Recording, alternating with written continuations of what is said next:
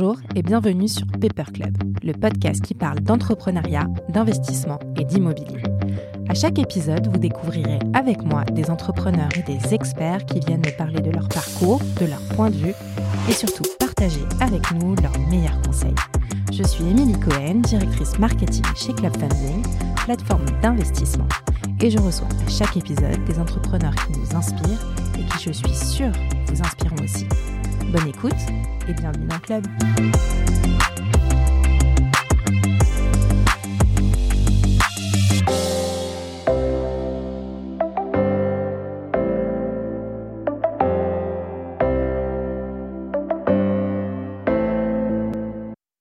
Bonjour à tous. Cette semaine, nous recevons Déborah Fritz, cofondatrice de Maire. J'ai entendu parler de Maire lors d'une remise de prix au CIATI. C'est à ce moment-là que j'ai commencé à m'intéresser à ce qu'il faisait. Ce qui m'a séduit dans le modèle, c'est cet outil qui permet de simplifier le quotidien des acteurs de l'immobilier.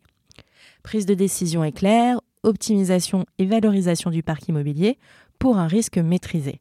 Maire permet de réunir ce qu'il y a de plus précieux pour des professionnels, la data immédiate et vérifiée, le tout dans une parfaite confidentialité.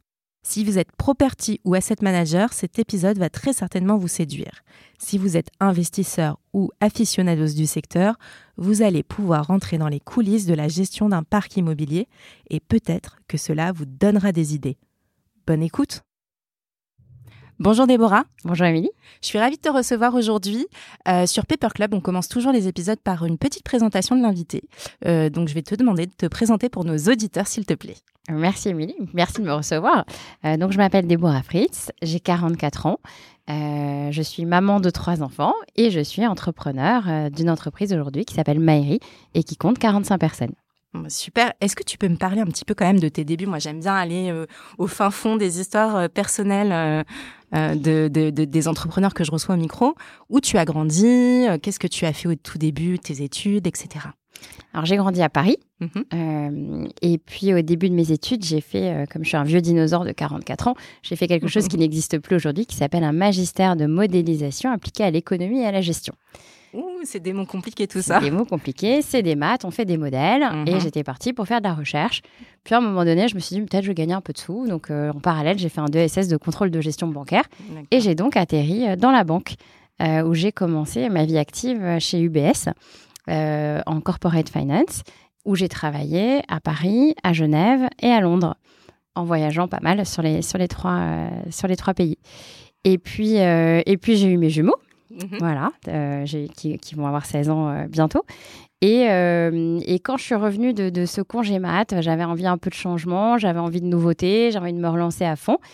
Et j'ai découvert un fonds d'investissement qui s'appelle Beacon, mhm. qui m'avait chassé à l'époque. Et donc, j'ai commencé à travailler chez Beacon Capital, donc le plus gros fonds de private equity immobilier américain, pour lequel j'étais directrice financière. D'accord. Donc, à la base, tu as quand même un profil plutôt financier plutôt que immobilier, mais c'est en entrant financier. chez Bitcoin que tu commences à regarder le secteur de l'immobilier, en tout cas. Euh, complètement, puisque j'étais euh, sur des classes d'actifs qui sont qui n'ont rien à voir avec euh, avec l'immobilier. D'accord, ok. Ok. Et combien de temps tu passes du coup chez Beacon euh, Chez Beacon, je passe 8 ans. D'accord. Et est-ce que finalement, parce que après Beacon, il me semble que c'est après cette, euh, cette, euh, cette période-là que tu décides de te lancer dans l'aventure entrepreneuriale avec euh, MyRim et tu vas nous expliquer tout ça. est-ce que déjà depuis un moment, tu voulais quand même un jour monter ta boîte et t'attendais l'idée? Alors, j'étais pas en recherche d'idées, j'étais pas forcément dans cette recherche entrepreneuriale. Alors oui, j'ai un grand-père qui est un industriel, donc le côté entrepreneurial, on l'avait quand même un peu, euh, un peu à la maison, mais j'étais pas forcément en recherche. C'est juste que euh, chez Beacon, euh, voilà, j'expliquerai la genèse de Maïri, mais j'avais cette idée déjà d'entreprise, et puis je voyais d'autres qui la faisaient, et à un moment donné, je me suis juste dit, bah pourquoi pas moi? Mmh, D'accord, ok. alors, on va raconter toute la genèse de, de Maïri. Euh, mais avant qu'on raconte la jeunesse, est-ce que tu peux nous dire exactement que fait Maïri? Alors, c'est une plateforme verticale de gestion de la data financière et juridique. Quand je dis verticale, c'est qu'aujourd'hui, on peut aller du property management à l'asset management jusqu'au fund management. On est sur toute la verticale de cette donnée financière et juridique. D'accord. Cette société, tu l'as créée en 2016, si je ne me trompe pas. Décembre 2016. Décembre 2016. Euh, quel était finalement l'idée de base, réponse à quel besoin avec Maïri alors c'est typiquement mon vécu chez Beacon hein, qui m'a qui m'a amené sur ce chemin. Euh, je viens du monde de la banque, j'arrive dans ce monde de l'immobilier très excitant, très profond, classe d'actifs très différentes, etc. On gère 2 milliards et en fait on gère 2 milliards avec rien, pas d'outils. Des tableaux Excel quoi. Des tableaux Excel. Excel étant notre meilleur copain, ça reste encore le cas, mais euh, on, on, gère avec rien. Et puis surtout, on est asset manager, on est donneur d'ordre, on a des actifs euh, qui, sont, qui sont très conséquents. Et on se rend compte dans ce, cette industrie de l'immobilier que c'est très intermédiaire, qu'il y a plein de différentes sociétés qui s'occupent d'un petit bout. Il y a les notaires euh, sur du juridique, il y a des avocats, il y a des experts comptables. Bon, ça, c'est assez classique. Mais finalement, il y a des property managers, des facility managers, il y a des brokers en capital market, il y a des brokers en commercialisation. Il y a un peu de tout. Mhm. Euh, et au final, nous, asset manager, cette donnée, elle nous arrive jamais complètement et de façon fluide.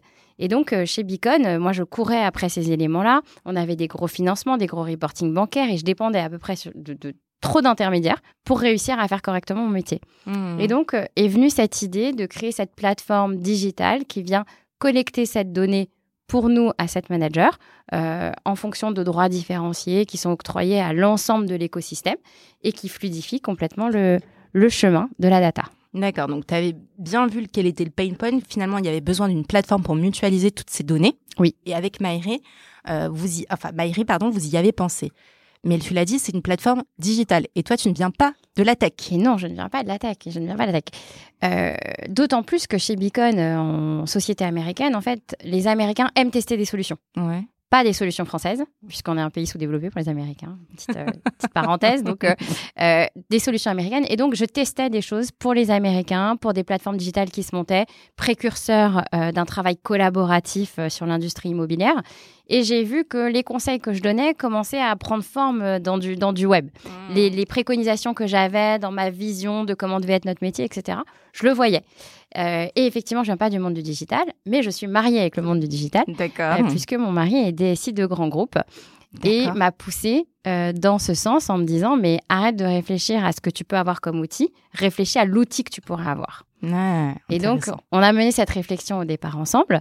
et il m'a évidemment aidé à structurer toute l'équipe tech. Et il est toujours consultant pour nous, pour le coup, sur des sujets importants. et surtout, euh, dans une aventure entrepreneuriale, ce qui était important pour moi, c'était de ne pas y aller toute seule. Et donc, euh, forcément, je voulais pas euh, commencer à démarrer ce, seul. Je pense que c'est trop problématique, pas assez de challenge, une vision unique, ça peut être étriqué. On a besoin d'ouvrir son esprit. Et donc, j'ai deux, deux, autres cofondateurs qui sont Ariel Boukobza et Isabelle Cohen. Isabelle, qui est une ancienne notaire qui a travaillé euh, comme moi sur l'immobilier complexe, mais côté juridique. Ok. Bon alors, pour ceux qui nous écoutent, ça n'a rien à voir. Elle n'est pas de ma famille. Non, non. non. On a juste le même nom de famille. Très et, bien. Euh, et, Ariel Bokovza, qui lui euh, vient du monde du digital, mais dans la partie commerciale. Donc, qui avait l'habitude de vendre de la plateforme, du logiciel, etc. Et donc, bah, ça fait trois compétences, plus le conseil de la tech pour fonder une équipe solide aujourd'hui. Ah bah, magnifique. Et alors, qui se résume pas que à ses cofondateurs, puisque tu, il y a une équipe derrière euh, Maïri. Tu vas nous en parler. Euh, mais j'imagine euh, une équipe euh, qui est beaucoup tech, parce que c'est quand même le nerf de la guerre de Maïri, c'est vraiment cet outil digital. Mais pas que. Mais pas que. Mais pas que. Et aujourd'hui, juste pour qu'on résume un petit peu l'équipe, on est euh, comme 50% tech et le reste euh, fonction support. Euh. On va être de l'ordre de 70% tech en partant. Ah oui. mais alors cette tech, elle va du product owner, elle va à l'UX, à l'UX design, c'est-à-dire toute la partie navigation, simplification, fluidité sur la plateforme. Elle va sur la partie QA, donc on a une équipe quand même pour nous qui est assez conséquente de, de quatre personnes sur le QA, donc qui fait du test et qui s'assure en fait de la fiabilité de la data, jusqu'à la partie euh, purement engineering avec l'ensemble des développeurs. super, super. Euh, tu le disais tout à l'heure, euh, quand tu as arrivé avec ta solution Maïri, bon, tu t'adresses donc à quand même une cible de, de personnes qui, qui sont dans l'immobilier, qui gèrent des parcs immobiliers. Euh, qui sont des personnes qui n'avaient pas d'outils euh, digitaux. Comment tu fais pour les séduire et, euh, et, et, surtout leur dire, bah, en fait, c'est ce qu'il vous faut pour scaler, quoi. Vous avez, vous n'avez plus de choix. Très était grosse phase, très grosse phase d'évangélisation. Ouais. pour changer, l'immobilier, c'est l'industrie qui s'est le moins digitalisée. Donc, c'est aller chercher des codes d'autres métiers pour les ramener à notre industrie euh, qui euh, n'a pas tout de suite compris le besoin de se digitaliser. Et ce, pourquoi elle l'a pas compris, c'est assez simple. Hein, c'est parce qu'il y a beaucoup d'argent. Et quand il y a beaucoup d'argent, ben, on se demande pas comment on peut faire autrement. Euh, mmh. Forcément, on gagnait plus. Donc, c'était pas le, c'était pas le, pain point. Sauf que c'est l'histoire est en marche et que toutes les industries se digitalisant, on n'a pas le choix que d'y venir aussi pour répondre aussi bah, aux locataires qui sont digitalisés, etc. Bien sûr. et, et, et donc, on a au départ évangélisé et on a eu la chance de très vite d'avoir des early adopteurs qui étaient des fonds américains, donc euh, qui avaient plus l'habitude que les Français, et qui ont aussi prêché la bonne parole pour, tout, pour nous. Donc on est parti de nos clients qui ont parlé de nous Incroyable. Euh, au départ. Donc au départ, c'était euh, pas le marché français, quoi. C'était Alors c'était pour leurs actifs en France. Ah, quand même. C'était le marché français, mais via des, des, des gens qui ont l'habitude euh, de jumper sur des, des, nouvelles solutions. Ah, ok, super, super. Et justement, parlons des cibles. Donc, euh, ça s'adresse, euh, Marie, ça s'adresse à qui? À toute personne professionnelle qui gère un parc immobilier? Alors, au départ, oui. D'accord. Aujourd'hui, cinq ans plus tard, un peu moins, puisque à partir du moment où il y a des murs à gérer, on a une réponse. Que ce soit du family office euh, avec euh, une dizaine de biens ou que mhm. ce soit euh, une grande banque ou une grande assurance qui est nos clients avec des parcs, des parcs énormes immobiliers. D'accord. Et en termes de classe d'actifs, aujourd'hui, vous savez faire très bien du tertiaire comme du résidentiel. Toute classe d'actifs. Toute, classe d'actifs dans tout pays européen. Dans tout pays européen. Ouais. Ok. Euh, bah, justement, alors c'est une question que je voulais te poser, et puisque tu en parles, on va en parler maintenant. Euh, tu dis tout pays européen. Est-ce que vous avez fait de la... Euh, comment vous êtes vous avez été chercher ces pays? Est-ce que vous avez été, vous, en France, aller voir des Portugais, des Allemands? Enfin, je sais pas. Pas du tout. pas du tout. pas du tout. Pourquoi aujourd'hui on est adapté à, une très très grosse partie des pays européens, c'est que nos clients en France ont des actifs partout en Europe. D'accord. Et donc euh, le modèle, euh, le modèle immobilier euh, de droit ou de modélisation n'est pas le même en Italie qu'il est le même qu'en France, qu'en Hollande, etc. Donc on a dû s'adapter pour couvrir le parc immobilier de nos clients. Et donc on a développé ces compétences. Et puis là, on est en train d'ouvrir une équipe internationale à Londres pour aller maintenant démarcher depuis l'Angleterre euh, le reste de l'Europe. D'accord, parce que c'est plus facile une fois sur place. Euh, Et c'est plus facile. On a encore une casquette UK qui, malgré le Brexit, euh, paraît beaucoup plus internationale que quand on a une casquette française. Bah, bien évidemment. Et il y a d'autres pays comme ça qui vous intéressent et où vous envisagez d'ouvrir des bureaux? Alors, premier bureau, ce sera le, UK, où là, je passe quand même beaucoup de temps pour, pour construire cette équipe. Euh, et ensuite, on verra de façon très opportuniste, opportuniste pardon, opportunistique, mais opportuniste, euh, quels, sont les, quels sont les endroits où on a besoin d'ouvrir des bureaux ou depuis l'Angleterre, ça suffit pas. Mais évidemment, on a en target l'Allemagne et l'Espagne. Ouais. Très bien, très bien, très bien. Euh, il y a d'autres questions que je me suis posées en regardant un petit peu ce que vous faisiez. alors, au-delà de, de, gérer la data, euh, on sait qu'il y a des sujets un peu touchy sur la data et je me dis, quand tu es euh, un opérateur immobilier, partager ta data avec une plateforme que tu connais pas bien, que tu sais pas qu'est-ce qui est derrière, etc.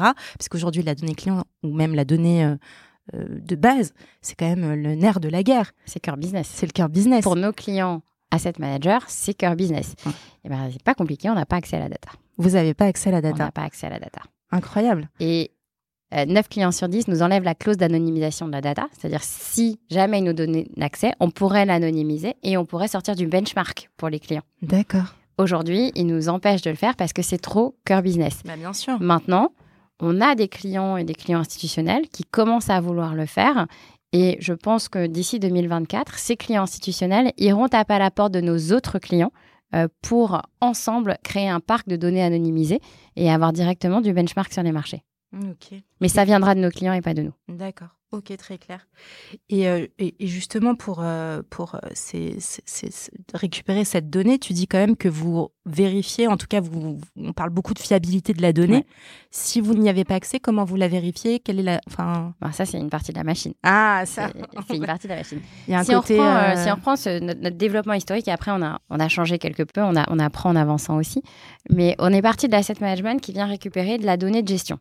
Cette donnée de gestion, elle vient en général d'un property manager, qui soit interne ou externe.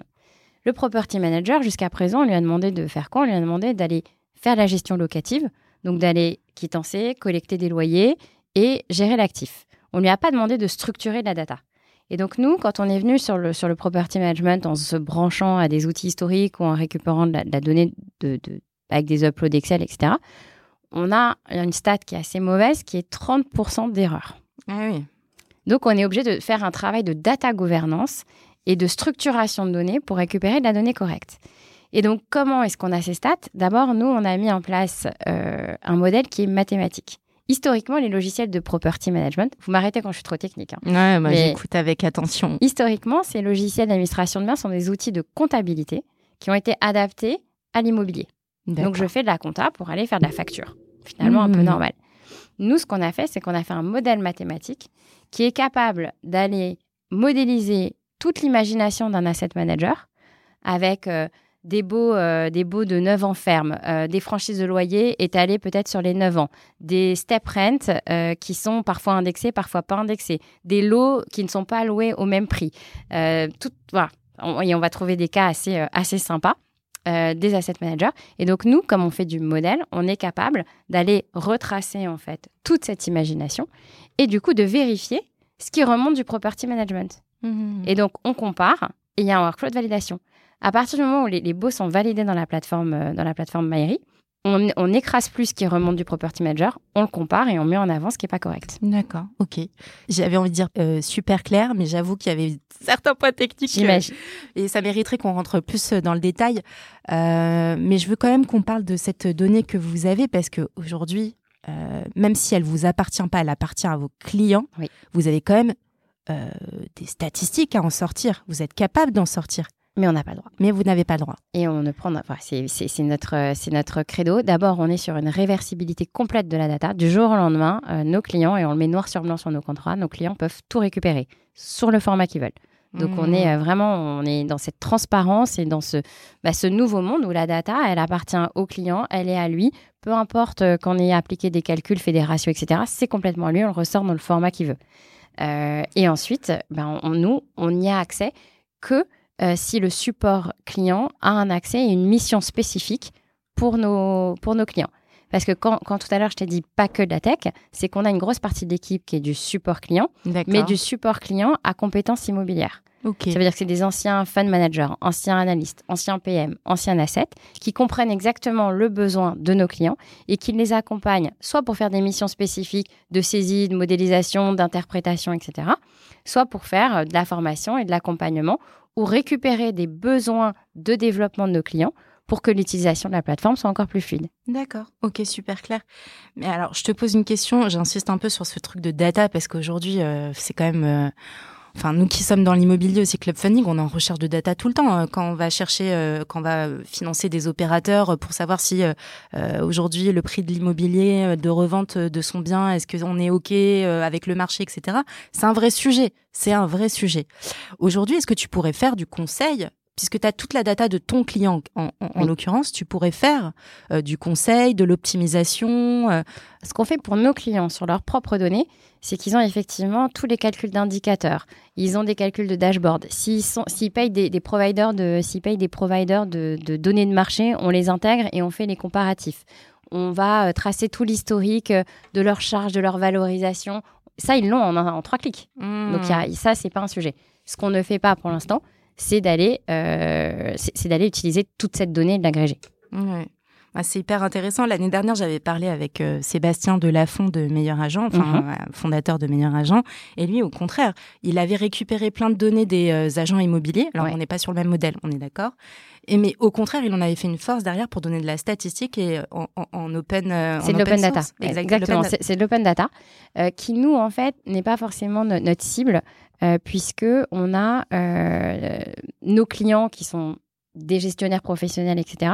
Si on prend que cette source-là, on est à côté de la moitié du marché puisque ce ne, sont que des asset deals, donc mhm. des échanges d'actifs et pas des échanges de parts de société. C'est-à-dire que l'open data n'existe pas à partir du moment où on vend des parts de SCI. Elle n'existe pas quand on vend un fonds. Mhm. Elle n'existe que sur l'échange d'un bien unique. Mhm. Et donc pour nous, elle n'est pas, pas, pas assez fiable. D'accord. Ok, super clair. Euh, là, Sur notre type de client. Ouais, ouais mais justement, j'en viens par rapport à la, à la typo de client. Euh, on est quand même sur euh, des, des, grosses foncières, des gros family, enfin en gros ou moins gros family office. On voit quand même qu'il y a beaucoup de personnes dont c'est pas le métier, mais qui vont se lancer, notamment sur le métier de marchand de biens. Mm. Mais donc, marchand de biens, on n'est pas seulement sur un ou deux ou trois, parfois on est même sur dix euh, dix euh, actifs euh, en portefeuille. Ça, c'est des clients que vous avez, que vous pourriez avoir Marchand très peu, en fait, puisqu'on est vraiment sur du deal by deal. D'accord. et qu'on va pas leur apporter le, temps de prise en main de la plateforme ou d'avoir vraiment des données dans un environnement construit, c'est le temps de revente de, l'actif. Donc, il n'y a pas forcément un intérêt sur, la partie, sur la partie marchand, même si on est en train de, de construire une offre pour cette typologie client qui va être plus sur le suivi euh, du programme de travaux. D'accord, ok. Et donc de l'injection de... Là, on va plus être sur la donnée de gestion euh, de l'actif, puisqu'il n'y a pas de gestion d'actifs. On va être sur euh, les données d'acquisition, les données de suivi de programme de travaux. On va être sur les calculs de TRI, de multiples et des indicateurs financiers avec un modèle extrêmement développé de financement. Ok, super clair. Euh, sur la plateforme en elle-même euh, de euh, Maëri, euh, j'imagine que c'est un accès, tu as ton accès client, tu te connectes à ton espace client et puis tu as des dashboards, des chiffres, des résultats. Comment ça se... Alors, j'ai pas eu la chance de mettre les mains dedans, mais est-ce que tu peux nous dire un petit peu qu'est-ce qui se passe derrière? Alors déjà, tu vas pas avoir la même chose en fonction de qui tu es. Tu es notre client asset manager, tu as tes super accès admin, tu as accès à tout mais tu es le broker, par exemple, du, client, tu n'as accès qu'à ta page de broker, et là où tu dois mettre, en fait, ton suivi euh, de visite. Euh, tu es l'évaluateur, tu n'as accès que pendant trois semaines à la plateforme, et uniquement au module qui t'intéresse pour pouvoir établir la valorisation de l'actif. Et, donc, en fonction de qui tu es, tu ne vois pas la même chose. Mais si tu es euh, notre client final super admin, bah, tu vas avoir effectivement une espèce de zoom. On, a, on, est, on part d'un d'un portefeuille, on descend sur un actif. Sur un actif, on peut même descendre à un niveau lot, à un niveau locataire. Et on peut, dans l'autre sens, tout agréger. C'est-à-dire que je pourrais avoir un même locataire qui est euh, euh, dans le monde sur cinq de mes actifs et mener une négociation globale sur cinq de ces actifs en agrégeant tout euh, sur la plateforme. Ok, super clair. Euh, quels sont les, J'avais envie de te poser la question. là, vous êtes à un stade, ça fait maintenant euh, depuis 2016 que vous êtes lancé. Est-ce qu'on a un niveau de maturité? Est-ce qu'il y a encore des choses à faire? Est-ce que vous avez des axes de développement euh, bien en tête Heureusement, oui. Heureusement, oui. Est-ce qu'il y a encore beaucoup de choses à faire? Oui, il y a encore beaucoup de choses à faire. C'est-à-dire que tout à l'heure, je te présentais, voilà, on est parti ces clients asset management, de, ces, ces, clients qui sont des asset managers, pardon, et on descend sur un niveau property management. Mhm. Donc là, on commence à livrer des modules qui font vraiment du property management, de la gestion locative. On a encore, euh, allez, quelques mois de développement euh, sur cette partie-là en remontant vers le fund management, où là aussi, on a commencé à livrer toute la gestion des sociétés, non plus des actifs, mais des sociétés qui détiennent les actifs, avec euh, toute la kyrielle de pourcentage de détention, etc., à remonter donc sur ces, deux, sur ces deux parties-là. Et ça, dans un cadre européen. Dans un cadre européen. OK. OK. Il y a quelques années, vous avez fait une levée, donc alors je crois 7 millions, puis après euh, 5. Dans l'autre sens. 5 et, d'abord, et après 7, donc on est à 12 millions. Oui. Euh, vous avez fait cette, euh, cette levée auprès de, d'acteurs euh, immobiliers, mais pas que, des fonds aussi. On a des fonds, ouais, non, effectivement, deux typologies de fonds d'investissement à notre capital. Ouais. Un premier qui est plutôt surprenant, qui est un, un fonds de private equity, qui est Naxicap. Euh, c'est assez rare, surtout euh, au stage où ils sont rentrés chez nous, mhm. euh, mais ils sont convaincus qu'il y a tout à faire sur la data immobilier et nous suivent, nous suivent depuis bah, quasiment tout, tout, le, tout le début de notre activité. Et puis on a New Alpha qui est plus un fonds fintech classique, mhm. VC. D'ici. Et on a effectivement aussi des acteurs immobiliers qui sont convaincus par la solution. Voilà, qui ont été les premiers clients finalement. Qui ont été aussi les premiers clients. Et qui ont bien, euh, en fait, ils ont bien bêta testé la solution et c'est comme bien ça. Bien testé, oui. c'est comme ça que vous avez pu l'améliorer, j'imagine aussi. Exactement. Super. Est-ce que cette levée euh, va, enfin, finalement, elle va vous servir à quoi euh, Enfin, elle vous a servi à quoi et elle va vous servir à quoi? Elle nous a servi à passer de 20 à 45 collaborateurs. Déjà, ouais. Euh, c'est déjà, c'est déjà, un gros plus. Euh, et, puis, euh, et puis, elle nous sert évidemment à nos développements, mais la partie maintenant importante, c'est le développement commercial. Mmh. Ok. Aujourd'hui, alors je, je, te cache pas que j'avais pas envie d'en parler, mais j'ai envie quand même. enfin, je voulais pas en parler initialement euh, dans l'épisode parce que j'arrête pas en ce moment de poser des questions sur le marché. nous, en tout cas, on est sursollicité sur les questions. Euh, est-ce qu'il y a une crise sur le marché immobilier Oui, la boule de cristal. Voilà. Alors moi, j'en sais rien et je dis tout le temps à chaque fois, je ne sais pas, mais on est attentiste. Euh, on est attentiste. On est, en, tout cas, on, on est, on fait attention. toi, vu que tes clients euh, ce sont principalement euh, des acteurs de l'immobilier. Est-ce que tu ressens un petit peu de la crainte en ce moment? Est-ce que tu... Ouais, alors je, je vais reprendre un terme. Le marché fait la gueule. Ouais. le marché, clairement, euh, attend. Il y a les acteurs qui sont, qui sont liquides en termes de cash, qui attendent de voir des cas de distress qu'on n'a pas encore vus. Mm-hmm. Est-ce qu'on va les voir ou pas? En 2008, on les attendait aussi. Hein, donc, Est-ce qu'on va avoir ces cas de distress? Et eux, ils sont prêts à, prêts à dégainer, mais ils achètent rien il y a peu de transactions. Donc, on n'a pas euh, de clients qui arrivent en disant je viens de racheter un portefeuille entier comme on avait avant. Ça, ça on n'en voit pas. Euh, et il y a ceux qui vont avoir des financements à renégocier qui se demandent comment ça va se passer en 2023. Ouais, le marché est compliqué.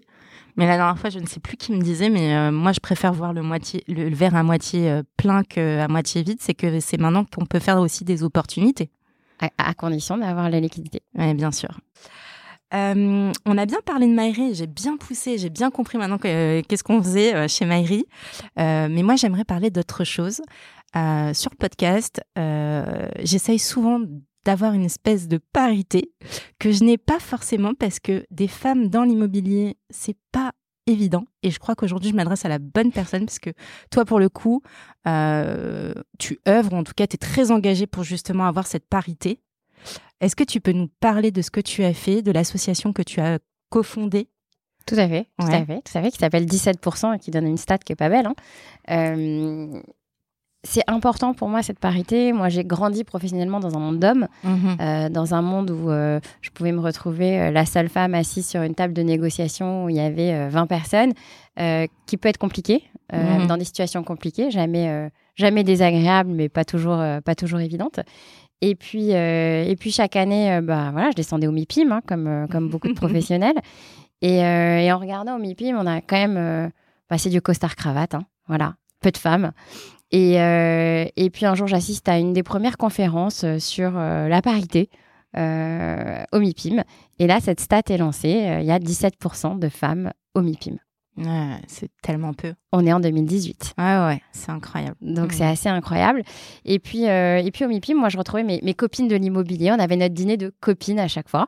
Et on s'est dit, bah, en fait, euh, ce dîner de copines, on va, on va l'institutionnaliser et on va en faire une assoce, 17%. Et effectivement, on est cinq cofondatrices de cette, de cette association qui a pour but de juste créer un network tout simple entre femmes, euh, puisque euh, on se rend compte qu'on ne sera pas forcément euh, dans la bière après, après le bureau, parce qu'on a peut-être des enfants qu'on a envie de voir et que, et que ça fonctionne comme ça, qu'on ne sera pas forcément au bon endroit pour parler du deal ou pour parler du recrutement. Et donc là, on fait une association les femmes se rencontrent, trois événements par an, donc assez, assez simple. Un événement qui s'appelle W Care, sur lequel on soutient une association qui soit euh, soit attrait aux femmes, soit attrait à l'immobilier. Euh, un événement qui est euh, W Inspire, qui était hier, sur lequel on a reçu Hélène Bourboulou, qui était incroyable. On fait venir une femme qui a cassé tous les plafonds de verre, une femme qui a des choses à nous raconter en tant que femme et dans sa carrière. on a eu Maud Bailly comme ça, qui est venue nous, mhm nous raconter son histoire et c'est à chaque fois fantastique et ça, ça galvanise et ça fait du bien. Donc ça, ce sont des, événements qui sont exclusivement féminins. Euh, on tient à ces événements exclusivement féminins, même s'ils font débat en disant mais pourquoi on fait que des événements féminins? Mais parce que la parole se libère, voilà, entre femmes et voilà, on a un endroit où bah, ce réseautage, il est dédié à nous. Et puis un troisième événement qui est euh, W Mix, qui est la seule soirée paritaire de l'immobilier, qui est un événement complètement festif, euh, qui a lieu le, 1er décembre et sur lequel, à cette soirée festive, il y a autant d'hommes que de femmes euh, de l'immobilier. Et donc, nos adhérentes, en fait, invitent euh, des hommes de l'immobilier. Et donc, on a eu, euh, voilà, chaque fin d'année, on a mais, des hommes qui s'appellent Non, j'aimerais bien venir à ta soirée, etc. Bah oui, mais prends une de tes collaboratrices, fais en sorte qu'elle soit adhérente et tu peux venir avec plaisir. Ah, c'est trop sympathique. Et c'est pour la bonne cause. Et c'est pour la bonne cause. Et euh, je, me demande, moi, parce que j'ai l'impression, alors je te disais, euh, il y a deux ans de cela, quand on a lancé le podcast Paper Club, j'avais beaucoup de mal à avoir des femmes parce que déjà, bah, l'identification, c'était compliqué. Elles-mêmes, parfois, elles n'étaient pas super à l'aise. Elles me renvoyaient vers un, le cofondateur masculin, ce qui était bien dommage. Mais j'ai l'impression que ça change. Est-ce que ça change parce que finalement il y a cet univers PropTech qui est quand même, malgré tout, alors je dis pas qu'il y a une parité. Ah, je te vois faire la grimace, donc non, il y a toujours pas de parité, mais quand même, euh, je vois quand même de temps en temps dans la PropTech plus de femmes qui avaient dans euh, euh, dans des grosses foncières. Est-ce que c'est pas c'est pas la réalité? Non, je pense pas que ce soit je pense pas que ce soit la réalité. C'est juste que on arrive à faire parler de nous. Ouais, donc ça c'est pas mal en termes de com. Je pense qu'on n'est pas mauvaise. Mhm. Euh, et puis aussi il y a cette, cette volonté de nous faire parler, ça pour le coup, mais on reste pas assez nombreuses. Ouais, tout à fait. Mais de toute façon, le 17%, il est quasiment toujours valable. Il est toujours valable. Il est toujours valable. ça, ça, ça, ça bouge. Je pense qu'au niveau déjà de l'équilibre salarial, ça bouge. Mhm. ça, c'est déjà un, point. Euh, le cercle des femmes de l'immobilier fait aussi avancer les choses euh, de leur côté. Donc, euh, il y a plein de plein de d'assos qui bougent. Euh, maintenant, on n'y est pas, on n'y est pas encore, non? On n'est pas encore. Et comment tu expliques euh, Alors, ben, j'imagine que tu n'as pas fait d'études poussées là-dessus, mais comment tu expliques cela? Pourquoi pourquoi l'immobilier n'attire pas les femmes? Alors, il y a quelqu'un qui m'avait dit attention parce que l'immobilier attire les femmes, surtout sur la partie commercialisation, où là, les femmes sont nombreuses. Oui, et, en droit. Et, en droit aussi. Voilà. Mais pourquoi sur des postes un, un, peut-être un petit peu plus financier, asset management, etc., les femmes euh, sont encore euh, peu nombreuses Je ne suis pas sûre qu'elles soient pas attirées par le poste ou est-ce qu'on leur donne pas leur chance Ouais. c'est tout le sujet. C'est tout le sujet. Je ne suis pas convaincue que les postes ne les attirent pas, mais effectivement, euh, quand je suis censée passer de analyste à asset manager ou à, investment manager, bah, c'est peut-être le moment où je vais faire des enfants parce que j'ai 30 ans hmm. et que, euh, bah, que je vais peut-être pas être là pendant 5 mois. Et bah, du coup, c'est mon voisin qui a pris la place. Donc je pense que c'est aussi simple que ça. Et là, on voit 17% c'est exporté à Londres. On commence à avoir. Ah, euh, génial. Ouais, l'association a pas mal de mouvements à Londres. Et, de façon assez surprenante, leur, leur focus aux, aux londoniennes là-dessus, c'est comment je gère mon retour au travail comment je gère le fait que je suis une mauvaise mère parce que j'ai laissé mon enfant en crèche. Alors ah que nous, on se pose un peu moins ces questions en France puisqu'il faut retourner au travail et que et qu'on n'a pas le hmm. choix. Mais c'est encore dans la mentalité de c'est à la charge des femmes. Et quand je leur explique, mais vous avez une, parité à la maison et que tout ce que vous faites, votre mari, votre compagnon, votre conjoint doit faire de la même façon, c'est pas encore très ancré. Ouais, ça dépend des mentalités. Et donc on a l'impression qu'on doit avoir tous sur notre charge. Et euh, alors nous, on a, je pense qu'on était un couple moderne déjà il y, a, il y a 15 ans puisque on a fait quasi comme un couple divorcé, euh, tout en étant ensemble. Et notre couple va très bien 20 euh, ans plus tard. Mais on a mis en place très vite, au moment d'avoir des enfants, euh, les jours où l'un ou l'autre devait être là à 19h pour relayer la nounou, les vacances scolaires réparties, les qui faisaient le médecin, qui faisaient ces trucs-là. Et ça a toujours été réparti sur un calendrier commun, finalement comme des parents divorcés. Bah, super, un bel, un bel équilibre. Bah, J'ai un mari qui est très supportif. Ouais, moi, je vais envoyer l'épisode à mon mari aussi après derrière. Moi, super. Et aujourd'hui, euh, euh, sur cette association, euh, donc tu nous as dit les différents événements, externalisés à Londres, est-ce que pourquoi pas l'ouvrir à l'Europe aussi comme Pas de problème. On a, voilà, on est venu nous contacter en disant je veux ouvrir à Londres, il n'y a aucun souci. évidemment, on veut on veut faire parler de l'association, on veut que ce soit décomplexé. y adhérer, c'est très simple, hein, il y a trois conditions. Avoir trois ans d'ancienneté dans l'immobilier, donc déjà connaître un petit peu, un petit peu ce marché, mhm. être une femme, ce qui est pas mal, hein. mhm. et puis avoir une marraine euh, qui est déjà dans l'association. D'accord. On fait très attention aux équilibres des professions représentées.